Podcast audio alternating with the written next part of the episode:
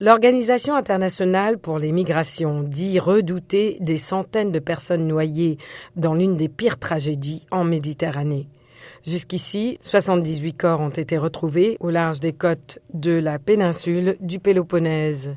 Des informations non confirmées données par certains survivants ont fait état de 750 personnes à bord du chalutier. 104 personnes ont pu être secourues, en majorité des Syriens, Égyptiens, 12 Pakistanais et 2 Palestiniens, et devraient être transférées dans un centre d'accueil de Malakassa au nord-est d'Athènes. Un deuil national de trois jours a été décrété, interrompant la campagne pour les législatives du 25 juin. Le pape François, qui doit sortir d'hôpital ce vendredi, s'est dit profondément consterné par ce naufrage.